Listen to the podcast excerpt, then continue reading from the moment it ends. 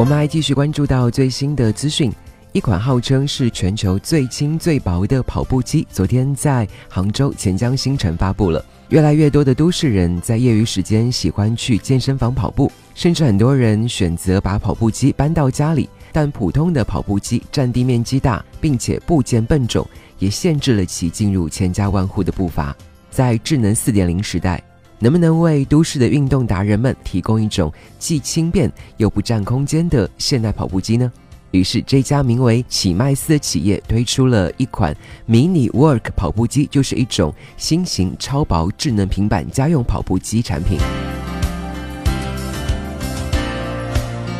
在发布会上，启迈斯创始人刘志鹏以创新与创业为主题，向大家详细讲解了企业的发展历程和品牌故事。